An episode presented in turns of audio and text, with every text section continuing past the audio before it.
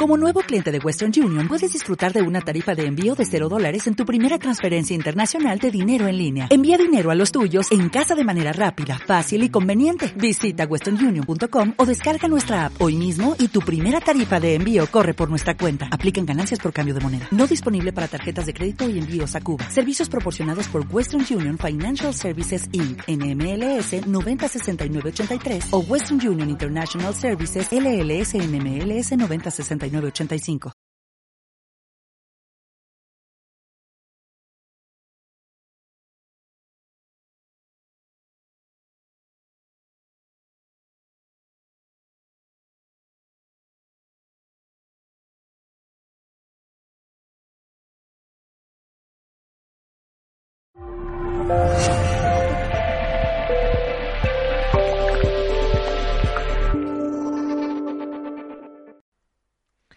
Hola, ¿qué tal? ¿Cómo estáis? Bienvenidos y bienvenidas a Mindalia Televisión.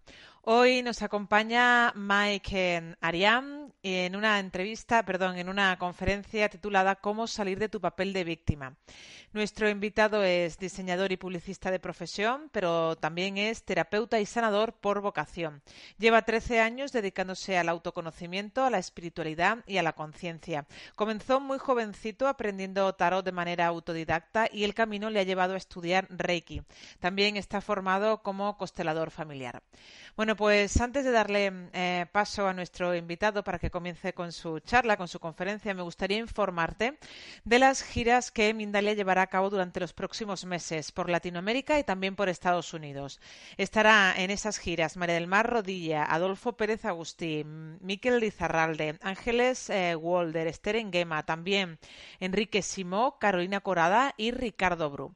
Es un evento organizado por Mindalia Giras, donde especialistas y maestros en espiritualidad, salud y, conocimiento estarán en Latinoamérica y en Estados Unidos dando conferencias, talleres y también consultas privadas. Si quieres más información, te puedes meter en nuestra página principal www.mindalia.com y en la sección Giras, que está en el menú superior, encontrarás toda la información que tenemos disponible para ti. También recuerda que puedes participar en directo en esta conferencia a través de tu de una manera activa. Pon la palabra pregunta mayúscula, a continuación el país desde donde nos estás viendo y luego formula el texto de la pregunta que le vamos a trasladar a nuestro invitado cuando él termine su exposición, su exposición. Y ahora sí, vamos a saludarlo. Buenísimo, pues muchísimas gracias Laura y muchísimas gracias también a toda la comunidad de Mindalia, a todos los que eh, se conectan desde sus casitas o desde donde estén. Para mí es un gusto, es un orgullo otra vez eh, pues poder participar aquí desde esta plataforma para poderles compartir pues parte de, pues, de lo que ha sido también mi experiencia y mi trabajo como, como terapeuta. Espero que les guste y sobre todo que les sea muy funcional. Y pues bueno, ya para entrar en materia quisiera eh, eh, soltar unas preguntas para que quizás, bueno, pues vayamos eh, ejercitando nuestra mente, porque la conferencia que les quiero compartir el día de hoy es justo cómo salir del papel de víctima, cómo identificar este rol de víctima y sobre todo cómo podemos solucionarlo. ¿Cuántas veces, todos los que se encuentran del otro lado, cuántas veces hemos escuchado acerca de este rol o papel? ¿Cuántas veces hemos dicho a nuestros amigos o amigas que siempre están pues instalados en el drama de es que tú no sales de tu papel de víctima o te encanta victimizarte, ¿no? ¿Cuántas veces, queridos amigos, nos hemos anclado en ese papel? ¿Cuántas veces hemos sido nosotros los que hemos estado en él? O bien, eh, ¿a cuántas personas conocemos que se hacen la víctima? Hablando no solamente de amigos, quizás a veces hasta nuestros hermanos, nuestros padres, y simplemente no resuelven sus problemas. Pues bueno, seguramente eh, creo, considero que esto ha sido muchas veces. ¿Por qué? Pues porque el rol de víctima es algo que socialmente se aprende. De entrada tenemos que saber y entender que el papel de víctima es algo que se aprende a nivel cultural y sobre todo muchísimo en nuestras sociedades hispanas y latinoamericanas, porque pareciera que eh, pues como tal nuestro sistema educativo, nuestro sistema cultural y el religioso tiende a exaltar el papel de la víctima y a decir que después va a tener un, un, premio o que va a ser recompensado todo su sufrimiento. Este guion dramático lo vemos sobre todo muy común en las telenovelas, ¿no? Y más aquí, por ejemplo, en México, que es desde, donde yo estoy transmitiendo, pues tenemos este papel de víctima como muy, muy enraizado, ¿no? Pues bien, no solamente el papel de víctima es bien visto socialmente, aunque parezca que no, pero es un papel muy bien, muy bien visto, pero también es comprendido Es un papel muy comprendido, pues hemos aprendido cultural y socialmente que el sufrimiento debe ser aceptado porque eventualmente tendremos una recompensa, una recompensa que vendrá a lo mejor después de tanto sacrificio o de tanto dolor o después de tantos años. Entonces, por eso es que el papel se instala en nuestro inconsciente colectivo. El formato de víctima es bien interesante porque eh, lo que les vengo a platicar hoy en realidad no se trata eh, como tal del sufrimiento en sí, sino más bien en ese rol o en ese papel eh, en el que nos referimos por una falta de responsabilidad. Porque la realidad es que una víctima, una persona que, que, o que llega a anclarse en este papel de víctima es porque en algún punto de su vida, en algún punto del conflicto que llega a tener, pues se desvincula de la responsabilidad, corta con su propia responsabilidad. Entonces, yo les planteo esto porque, pues es muy fácil señalar, ¿no? Es muy fácil decir, no, pues es que tú siempre estás en, tu plan de víctima, tú siempre sufriendo y nunca resuelves, pero ¿qué pasa cuando nosotros estamos en ese papel? Entonces, quiero ayudarte a que podamos identificar cuando somos nosotros mismos, cuando estamos eh, cayendo en ese aspecto, ¿no? Y para ello, pues bueno, sucede muy común cuando eh, por ejemplo, tenemos necesidades no satisfechas, ¿no? Cuando son necesidades sociales, profesionales o inclusive de índole sexual.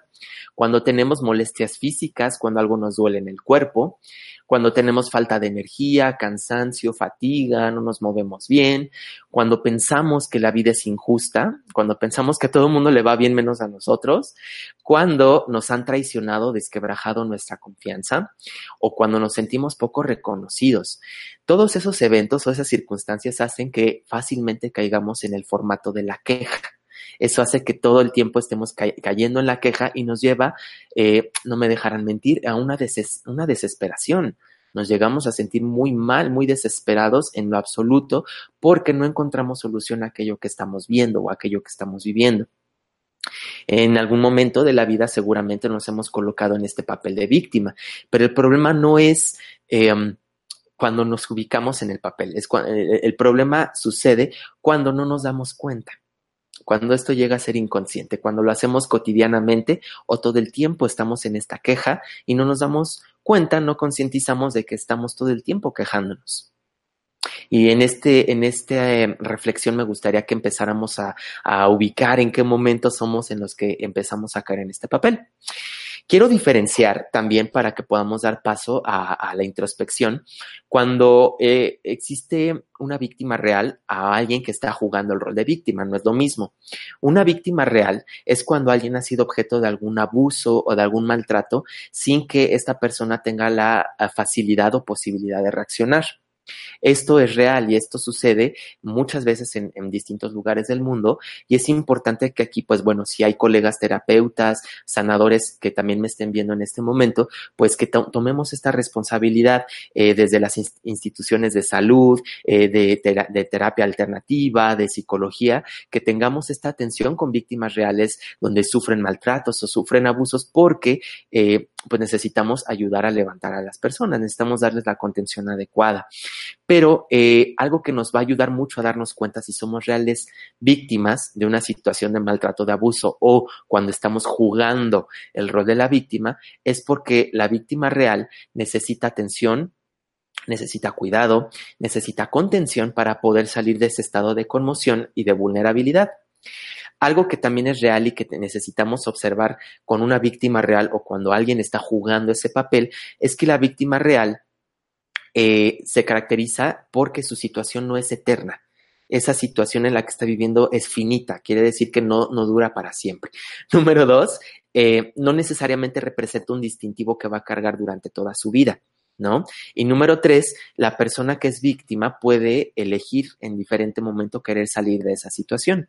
Entonces, con esta pauta, yo les quiero compartir a todos los que nos estén viendo, pues si realmente somos víctimas de una situación o nos hacemos la víctima o estamos como jugando a que lo somos, ¿no? Cuando vemos que nuestra situación pues no es eterna, a lo mejor aquí sí la vemos eterna. Cuando aquí no representa un distintivo de vida y aquí sí, claro, yo siempre sufro, ¿no? O si la persona, la víctima, puede elegir y nosotros aparentemente no podemos. Creo que esa, en mi experiencia, es la principal diferencia entre una víctima real que sufre algún tipo de maltrato o de abuso a alguien que está jugando a ser víctima.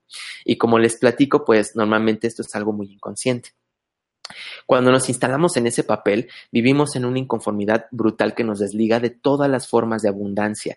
Y esto es principal que nos demos cuenta porque, pues, una persona en plan de víctima eh, suele quejarse de que no tiene dinero, no tiene salud, no tiene pareja, no le llega lo que él quiere o está a punto de alcanzar una meta y no lo consigue.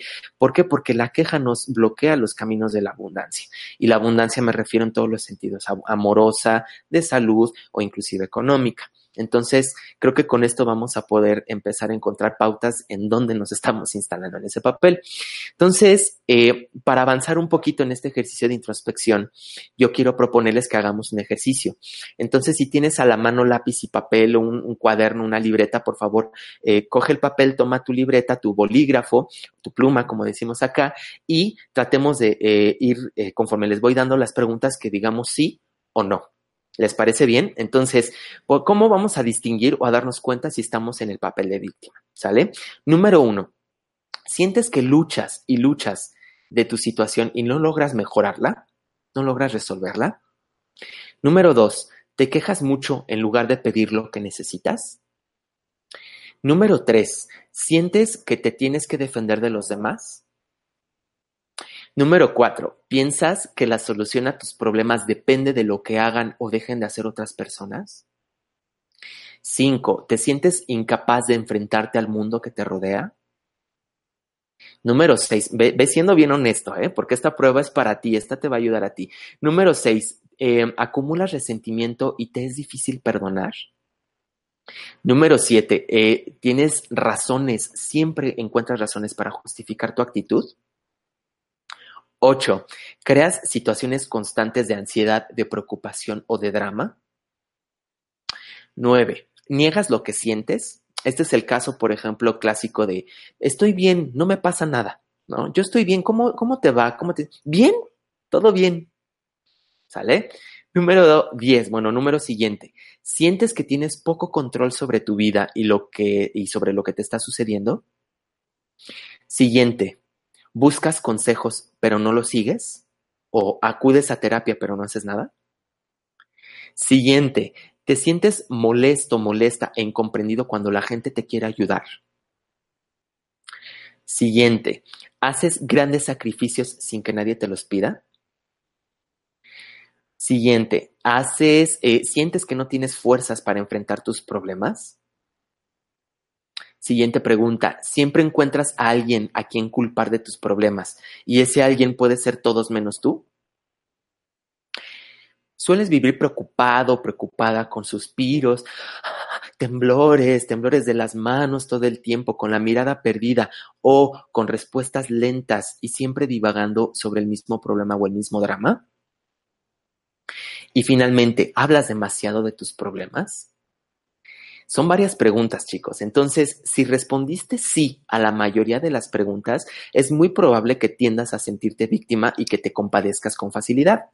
Si respondiste la mayoría de no, pues felicidades, quiere decir que tienes muy bien instalado el papel de la responsabilidad en tu vida. Pero si no es así, pues te invito a que sigas aquí en el programa para que podamos eh, desentramarlo y darnos cuenta cómo podemos salir de ese papel. ¿Sale? Entonces, ser víctimas constantes, y ya nos dimos cuenta con esta pequeña prueba, este test de estas preguntas, eh, ¿qué es lo que va a pasar? Cuando somos víctimas constantes, impide, esto impide que veamos el problema en su total magnitud, como realmente es. ¿Qué es lo que eh, normalmente decimos en México? Te ahogas en un vaso de agua, ¿no? En un vaso con agua. ¿Por qué? Porque solo nos enfocamos en una pequeña parte del problema, la parte negativa, por lo que no le vemos soluciones. Y fíjense que esta parte es como muy, es muy chistosa porque responde a las emociones del miedo, a las emociones eh, del enojo, por ejemplo, que son emociones muy, muy primitivas que tenemos instaladas en, en nuestro cerebro reptil. Así se le llama. ¿Por qué? Porque estas emociones son las encargadas de nuestra supervivencia. Entonces, cuando estamos instalados en el miedo, en la preocupación o en el enojo, cerebralmente sucede algo muy parecido. Cerramos como que todas las puertas de, la información, de la información nueva que llega, y esto hace que veamos nuestros problemas en total extremo, siempre son como extremas, o es blanco o es negro, o es bueno o es malo, es correcto o incorrecto. Y esto hace que no veamos la escala de grises o los matices que tenemos entre, entre pues, las soluciones extremas del problema. Entonces, cuando estamos en formato víctima o estamos instalados en la queja, solamente vemos dos lugares, no vemos la gama de posibilidades de solución. Entonces, ese papel nos aleja de la posible solución, nos aleja de la gente, que esto es algo muy triste y si tú no vives en plan de víctima, pero conoces a alguien que sí, te habrás dado cuenta que muchas veces hay familiares o hay amistades que se van separando de estas personas. ¿Por qué? Porque este papel lo que hace es que nos alejemos de las personas y nos impide resolver el problema, llevándonos a la autocompasión. Finalmente, el papel de víctima nos impide responsabilizarnos de lo que nos sucede, de, eh, por qué nos sucede, y solemos eh, poner a los demás en el papel de lo que deben de hacer. Esto es muy clásico, lo, veo constantemente en terapia, por ejemplo, en, angeloterapia o en Reiki, por ejemplo, inclusive en constelaciones también lo veo muchísimo, cuando decimos es que yo tengo que tomar la responsabilidad porque mis papás no resuelven, no hacen las cosas, ¿no? Esto normalmente proviene pues de un amor ciego, de un amor ciego que profesamos hacia nuestros papás por quererlos salvar de sus conflictos. O de repente pues siento que no lo resuelvo, no lo resuelvo, pero ¿qué estás haciendo? Pues empecé a hacer cositas y a trabajar mi alimentación y pues de repente anotar, pero luego lo hago. Entonces ahí nos damos cuenta muchas veces terapeutas, si es que estamos algunos ah, eh, colegas viendo, ¿no?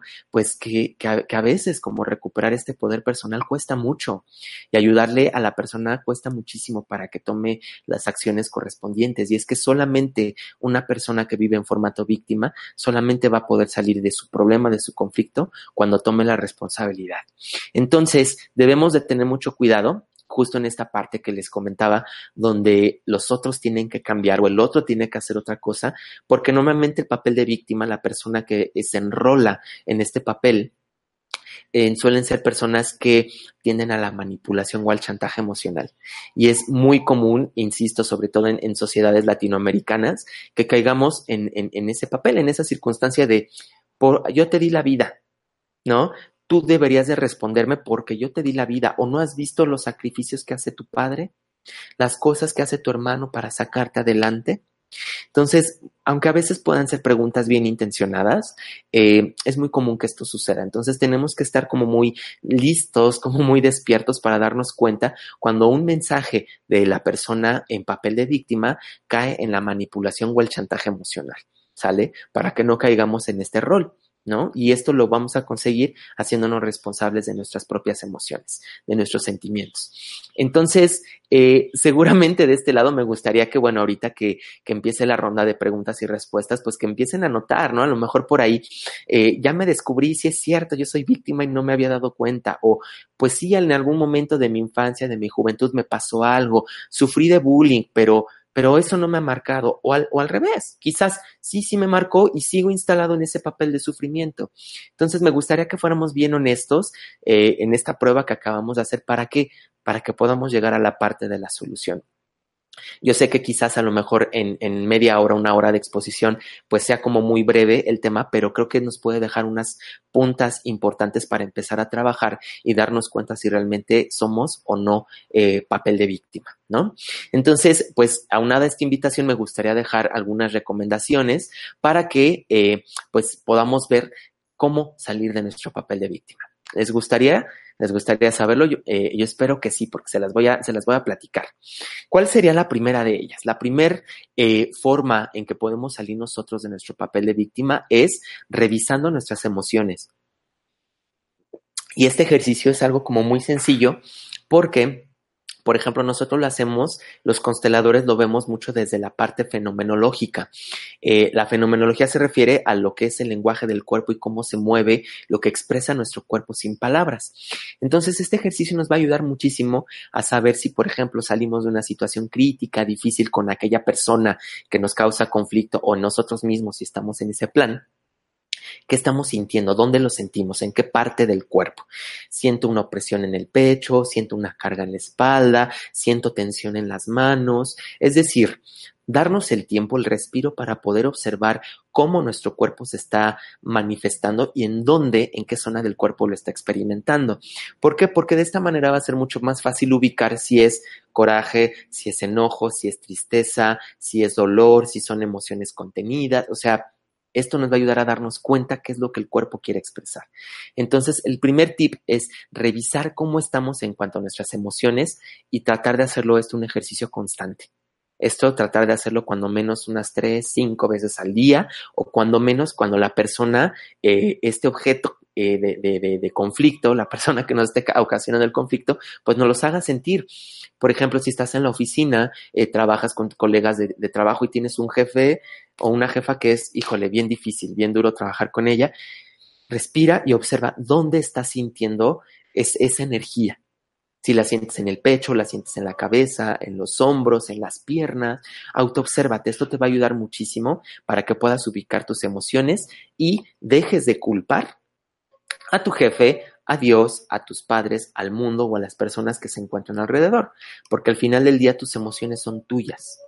Eso es importante y lo primero que tenemos que ver. Las emociones son tuyas. Al final, sí, hay em, circunstancias en el exterior que las detonan, pero uno es el que decide si las contiene o las libera.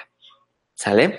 Número dos, reconcíliate con tu historia. Esto es básico. ¿Por qué? Porque muchas veces el papel de víctima viene heredado, eh, pues como les decía, ¿no? De esta historia eh, cultural que vemos en las telenovelas, en las películas, eh, en las series de televisión, pero también el papel de víctima muchas veces está instalado en nuestra historia familiar.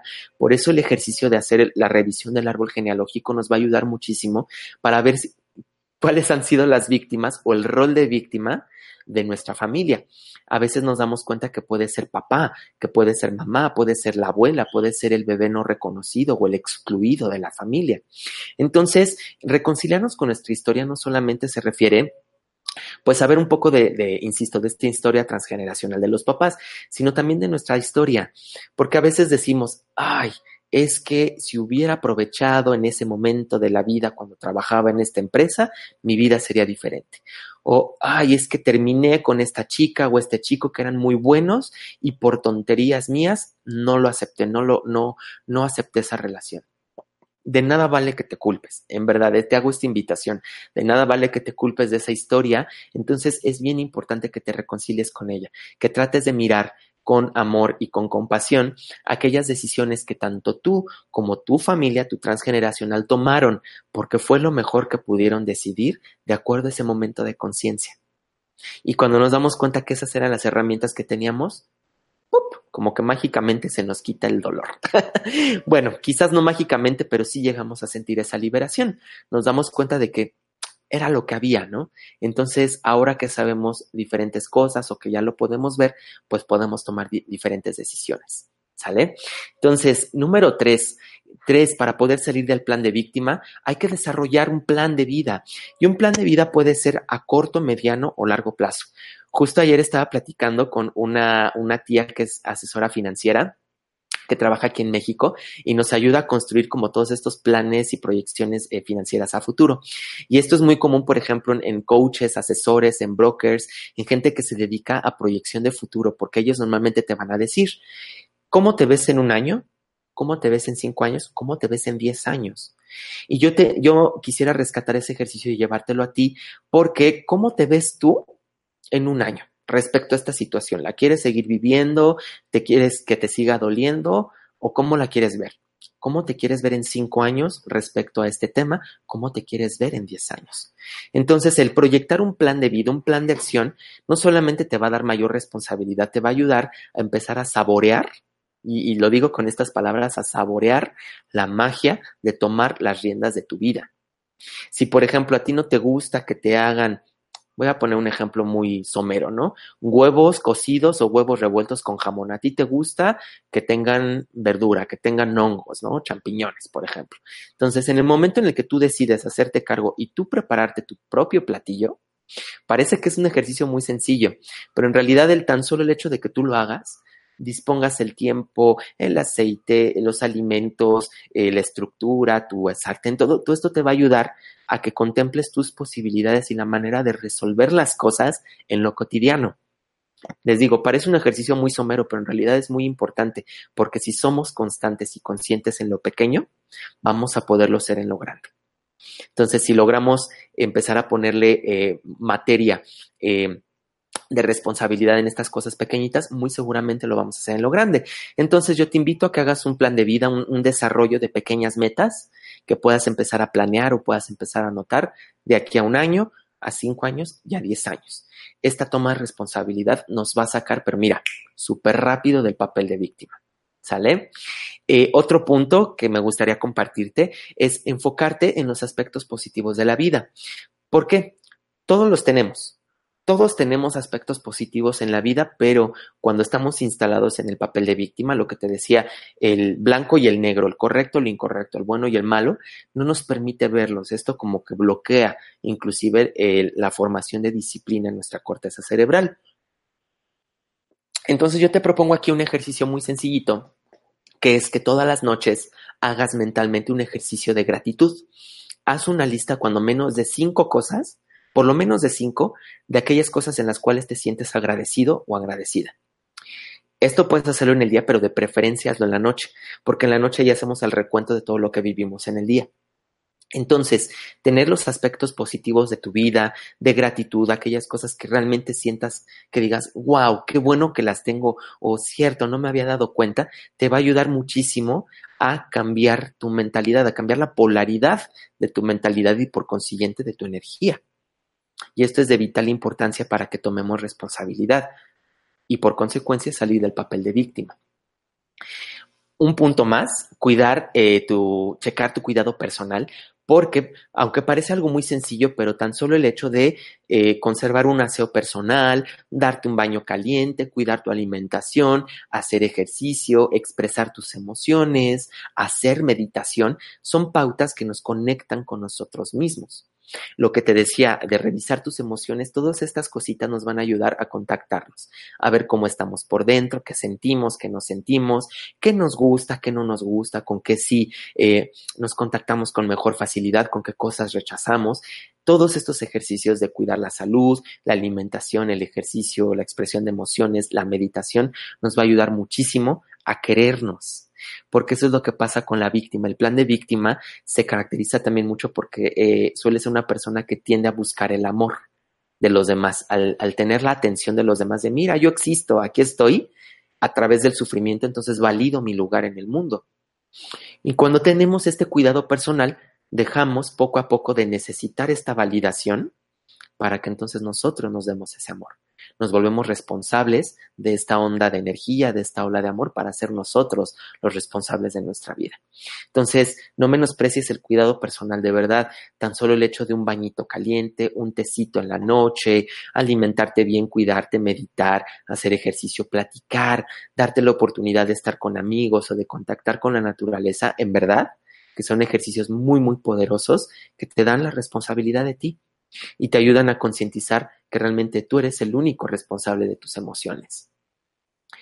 Y finalmente, ya para cerrar este, esta conferencia que espero que, que, te haya gustado, si de verdad sientes que este problema, esta situación de víctima te desborda, es demasiado grande o sientes que ya no la puedes contener, de verdad te hago la invitación, acércate a un profesional.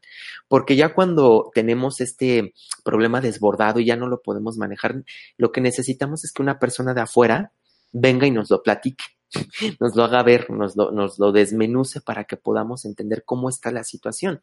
Y a veces esta parte del profesional puede ser un amigo, pero si el amigo no tiene la formación, digamos, para darte la contención adecuada, pues lo recomendable es que te acerques pues a algún terapeuta, algún psicólogo, algún sanador o algún coach o alguna persona que te permita mirar la situación desde fuera.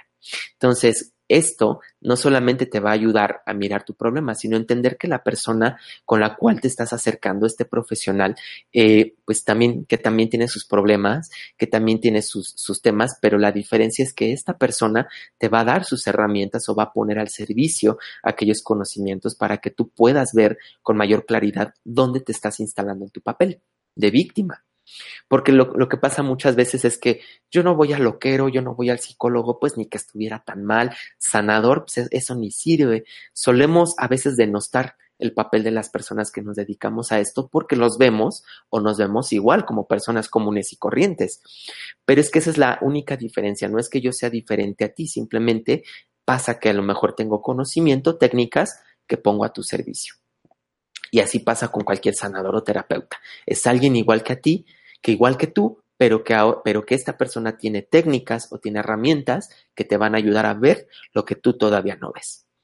Entonces esto te va a ayudar a hermanizarte un poquito mejor y a, inclusive hasta sanar esa relación con, con, los sanadores y terapeutas, ¿no?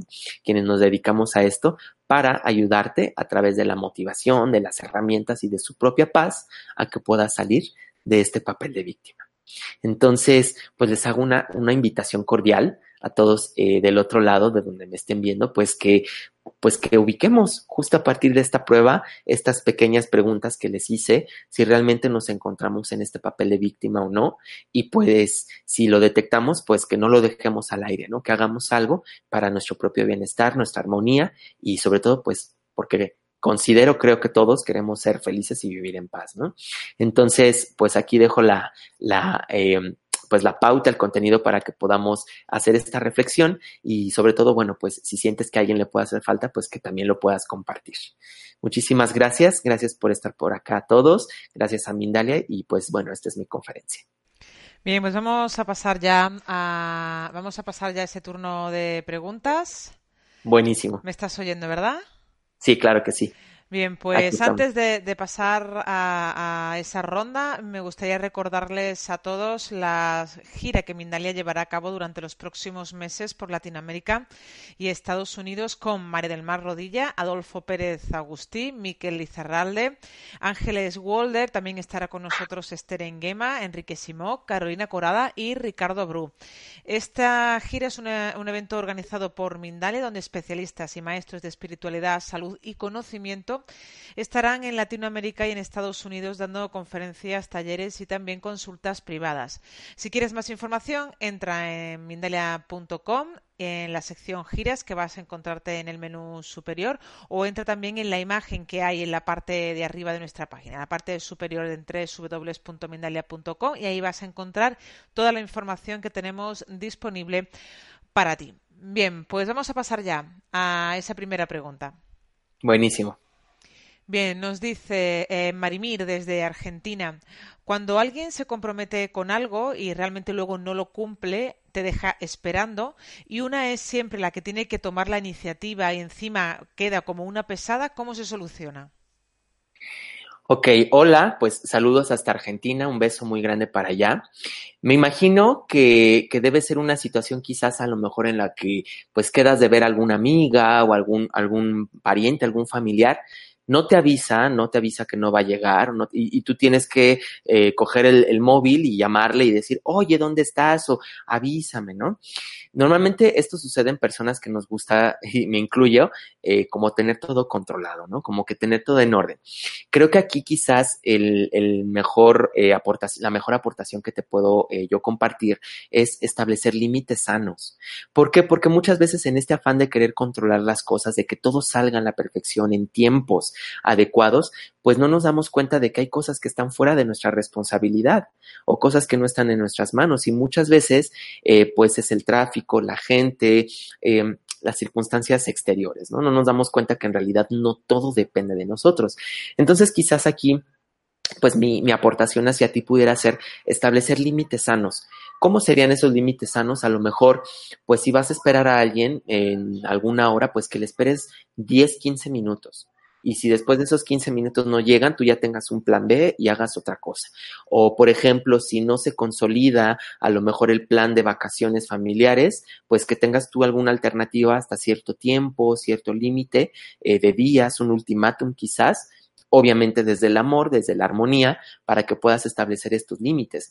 Yo le eh, platicaba ahorita a un paciente que, que, pues estaba como muy tenso, ¿no? De no saber qué eh, opción tomar en cuanto al trabajo, porque por un lado le, les decían, vente para acá, trabaja con nosotros, pero acaba de llegar de una entrevista. Entonces yo le decía, pon un límite sano date un tiempo de aquí hasta el viernes para que puedas eh, meditar, observar realmente lo que tú quieres y si después de ese tiempo se resuelve o tienes una respuesta, pues ya sabes sobre, sobre de qué.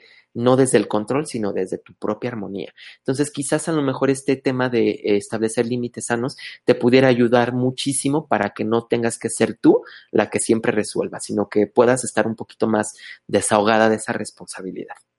Espero que te sea útil. Pues nos dice Francisco desde México, eh, ¿qué ocurre si realmente estás muy enfermo, te quejas y nadie te hace caso? Ok, Francisco, paisano, ¿cómo estás, amigo? Eh, pues yo creo que aquí es un poco lo que les platicaba al final. Si tú sientes ya que tu situación no, no, te convence, no te ayuda, si sientes que nadie puede hacer nada por ti, es porque de verdad el problema te desborda. El problema ya desbordó, ya, ya pasó muy por encima de ti.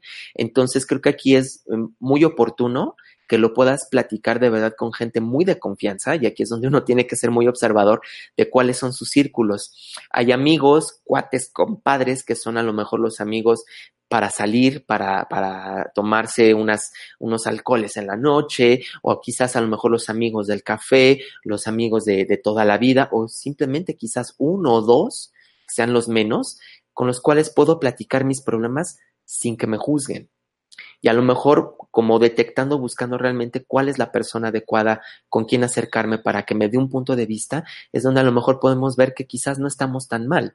Si de verdad sientes que nadie te comprende, pues creo que lo ideal sí sería acercarse a un profesional, una persona dedicada justamente en este, en esta mirada de empoderar gente. Por eso hablo muchísimo de terapeutas sanadores, coaches, consteladores, eh, psicólogos porque ellos nos van a dar una mirada mucho más neutral del problema.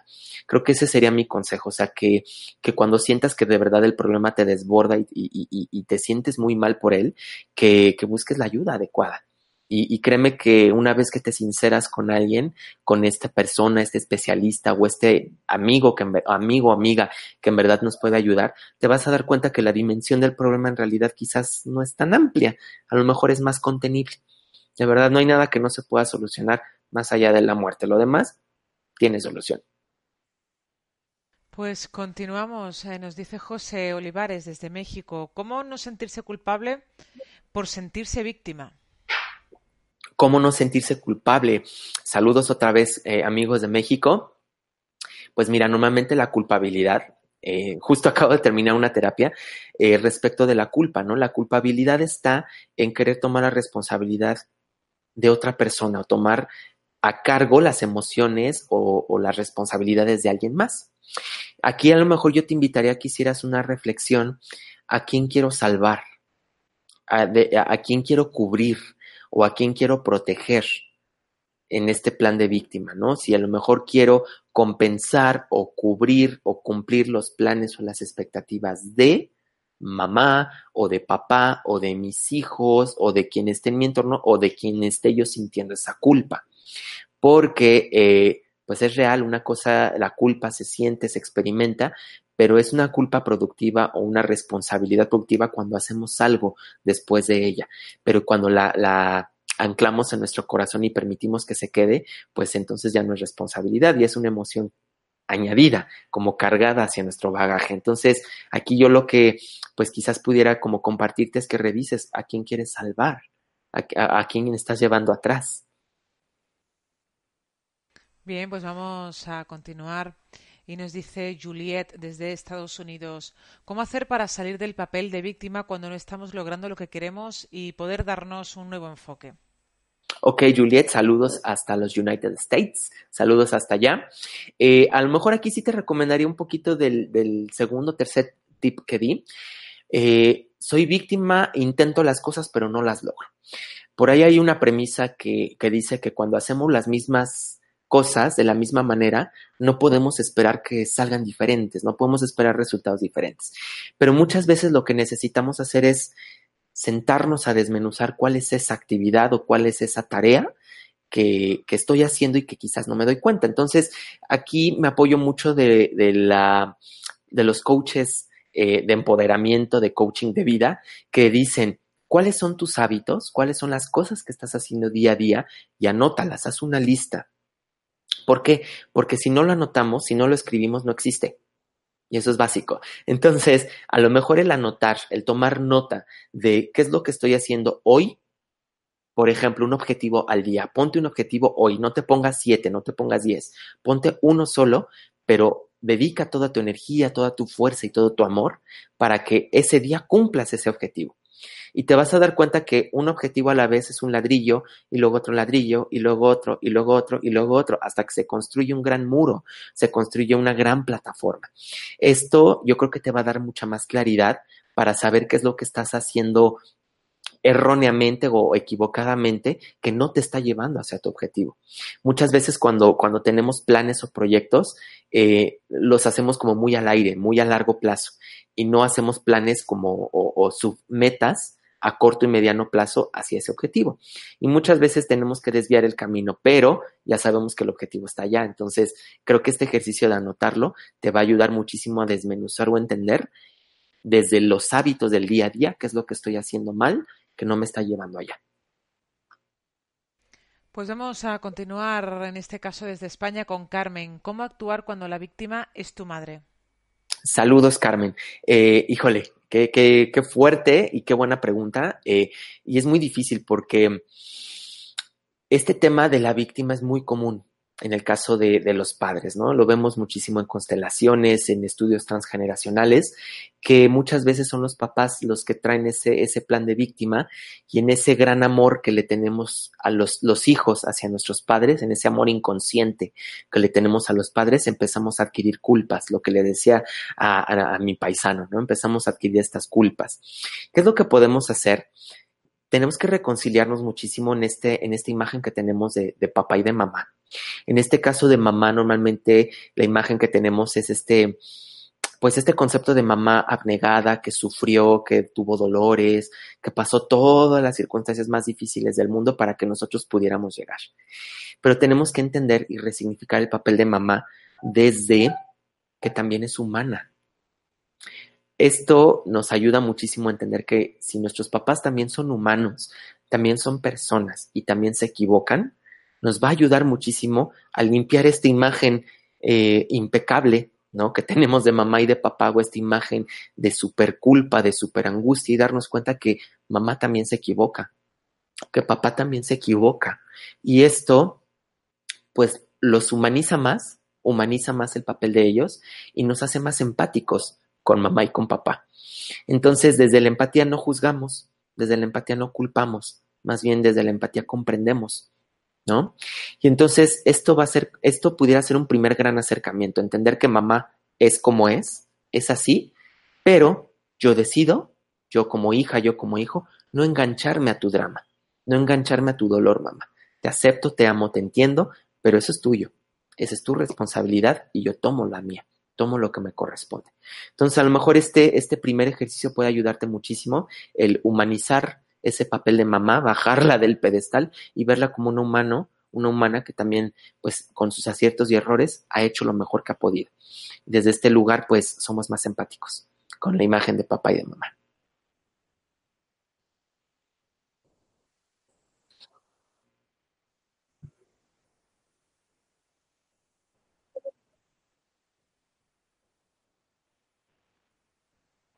Buenísimo, gracias. Saludos hasta Venezuela. Y aquí yo te voy a compartir un poquito de mi experiencia personal, porque en algún momento de la vida, pues yo también tuve, tuve una pareja, supongo que va un poquito por el tema de pareja, porque cuando vives o estás muy cerca de una persona a quien entregas todo tu amor, toda tu confianza, toda tu energía, eh, pues a veces nos olvidamos de uno mismo, ¿no? Esto es algo muy inconsciente y es algo que te digo, me pasó mucho a mí, que pues yo no me miraba con tal de mirar a esta persona, con tal de atenderle, de estar a tiempo, de estar en función de sus necesidades, de sus planes, pues yo dejaba de verme a mí. Entonces, cuando esta persona se va de mi vida, deja de estar, pues yo me siento francamente vacío. Me llego a sentir vacío y digo, ¿qué es lo que tengo que hacer ahora para llenar este vacío? Y lo primero que hice fue ejercicio. Me metí a correr, empecé a hacer eh, running, empecé a correr y gracias a ello pude bajar como 15 kilos de peso. Como me empecé a sentir muy bien por dentro, dije, ahora quiero sentirme muy bien por fuera. Y acudí a una nutrióloga que me ayudó como a estructurar mis planes alimenticios.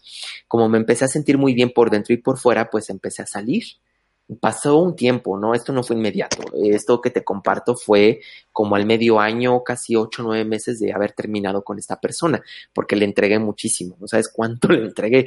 Entonces eh, me di cuenta que al pasar el tiempo, al permitirme disfrutar mi transición y este paso del tiempo para reencontrarme conmigo mismo, fue lo que me ayudó a salir de ese, de ese papel de víctima. Entonces ya cuando llegó una nueva pareja pude mirarle y decir, claro, ahora puedo aceptarte y amarte eh, pues desde el amor, porque ya me amo, porque ya me acepté a mí.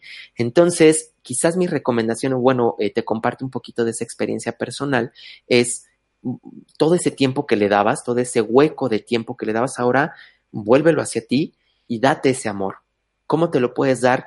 Con tiempo a ti misma, con programas o series que te hagan reír, que no te anclen en el dolor, sino te anclen en la risa o en la diversión, con lecturas o cosas que te diviertan o que te hagan conectarte contigo misma. Un ejercicio que yo también les recomiendo mucho es que se vayan al campo, al parque, a la playa, al bosque, pero caminen descalzos. Parece que es algo muy sencillo, pero caminar descalzo nos permite contactar con la tierra y el contactar con la tierra hace que esta energía se recicle mucho y nos hace mirarnos un poquito mejor a nosotros mismos. Este ejercicio que yo te decía de correr es un ejercicio de impacto muy bueno porque contacta con la tierra y es energía masculina. Entonces, el amor hacia ti misma, rellenar esos espacios hacia ti misma, te va a ayudar muchísimo a salir de ese plan de víctima cuando el otro ya no está. Espero que te funcione.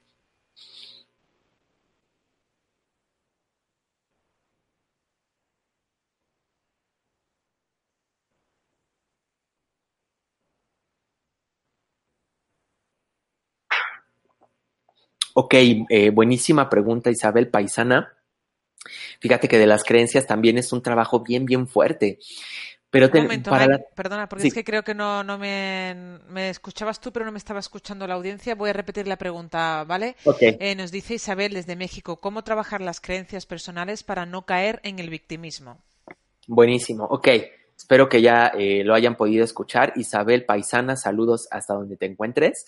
Las creencias personales también tienen mucho que ver con, con esta revisión. Un poco lo que le decía hace ratito de sentarte a ver los hábitos es anotar cuáles son esas creencias, porque muchas veces estas creencias son programas inconscientes, pero cuando ya te das cuenta de que una creencia no te permite avanzar, no te permite Em, supongo que tiene que ver un poco con el tema religioso, quizás a lo mejor de si yo me permito el disfrute, entonces siento culpa porque a Dios no le gusta, ¿no? Entonces es como encontrar dónde está ese chip, ese programa instalado y anótalo, escríbelo, anótalo para que podamos desmenuzar quiénes son los responsables de esa creencia, quiénes nos las han instalado y desde dónde viene ok, es placer, sentimiento de culpa, a quien no le gusta. Entonces, esto nos va a permitir resignificar un poquito desde dónde viene la creencia, si fue de mamá, de papá o de la religión.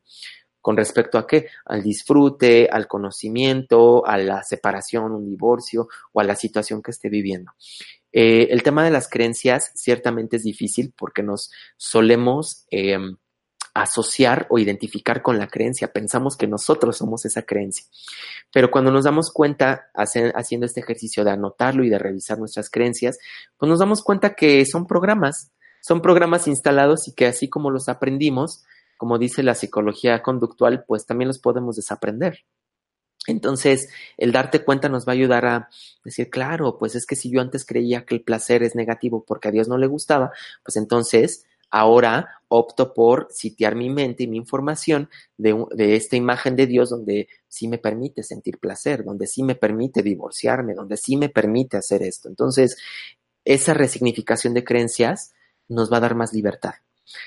Eh, tip básico para que te des cuenta si tus creencias son limitantes o no es si te permiten sentirte libre si tu creencia eh, te instala en, en, en, la carencia, en la negatividad o en la falta de libertad, entonces hay que revisarla. ¿Sale? Creo que esto te puede ayudar muchísimo.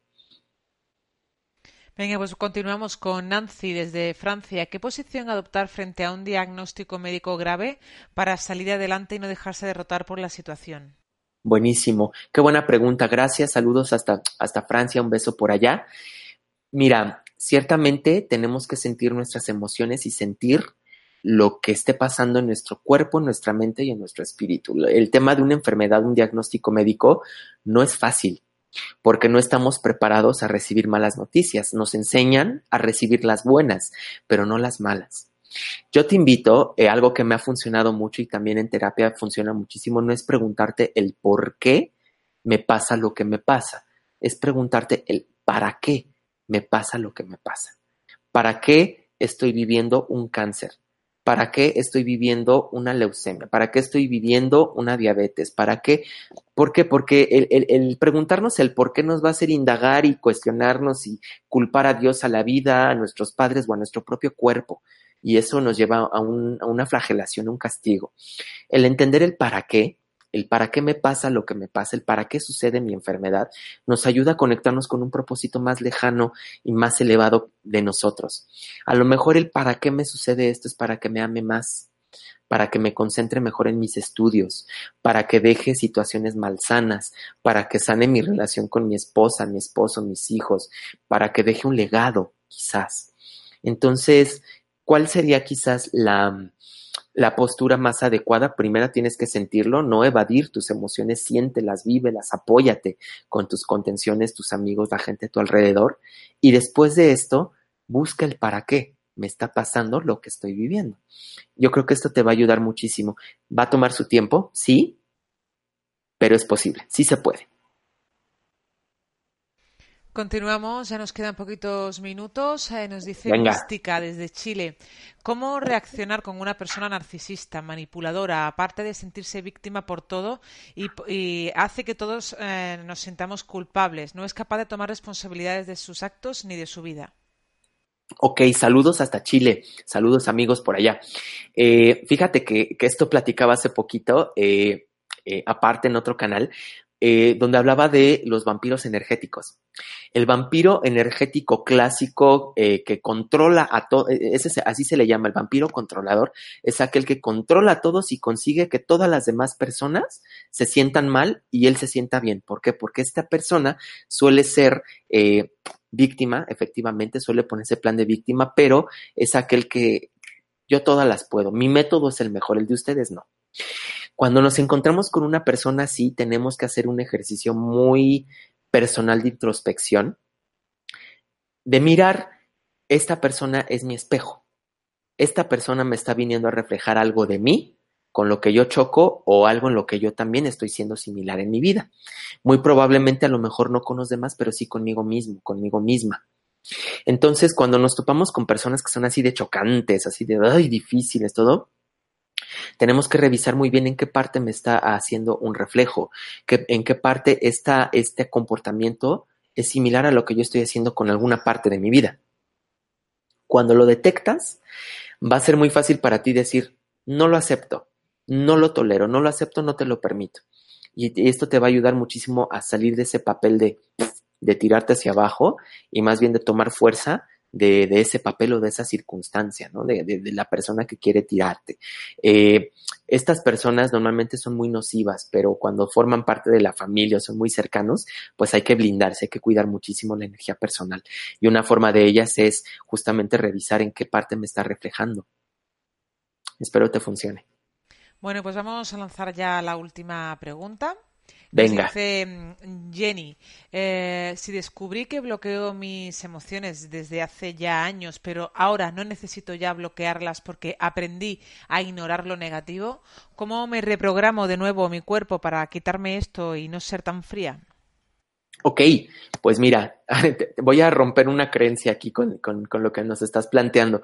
No se trata de suprimir lo negativo se trata de integrarlo. Somos luz y somos sombra, somos bueno y somos malo, somos positivo y somos negativo, no somos lo uno ni lo otro, somos los dos. Entonces aquí quizás eh, puede ser un poco chocante con, la idea que acabas de, plantearme, pero yo te invito a que, lo reflexiones un poquito más porque eh, a veces somos fríos, pero a veces somos muy cálidos, no, no siempre estamos instalados en los extremos y es parte de la de la naturaleza humana esta ambivalencia, es parte de nuestra naturaleza integrar el frío con el calor, la bondad con la maldad, el poder con, con la humildad, ¿no? Entonces, eh, más bien creo que aquí la invitación sería descubrir en qué momentos estás siendo fría, que lo detectes muy bien, y en qué momentos empiezas a ser cálida, para que entonces comiences a utilizar estas dos eh, facetas tuyas a tu favor y no en tu contra. Hay un principio, por ejemplo, en constelaciones familiares. Hellinger, el creador de las constelaciones, dice, tienes que integrar, no excluir. Él habla mucho de la teoría de sistemas familiares, pero también se aplica a nosotros. No excluyas, integra. Integra que también eres luz y también eres sombra. Y creo que esto te va a ayudar muchísimo el detectar en qué momentos sí y en qué momentos no, para que puedas eh, abrazarte en total eh, plenitud, con total integración.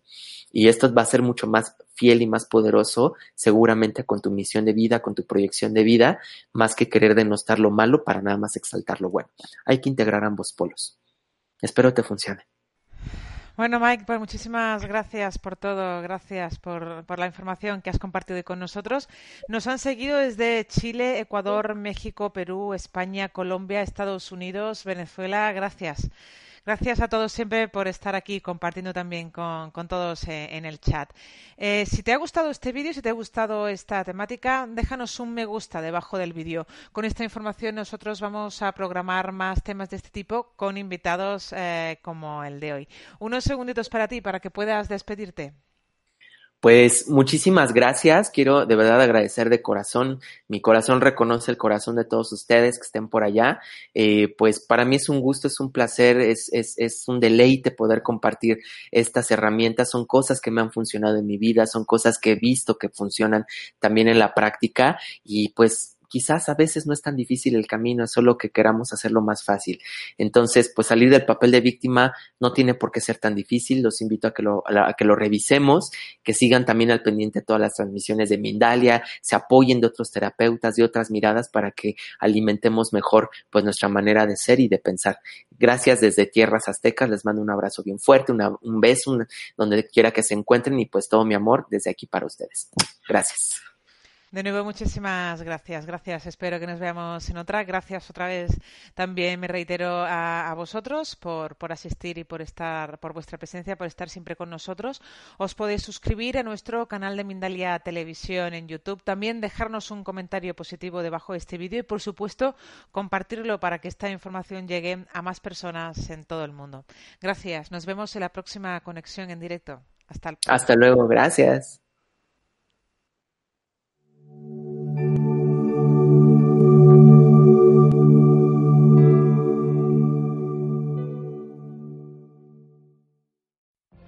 What if you could have a career where the opportunities are as vast as our nation, where it's not about mission statements, but a shared mission?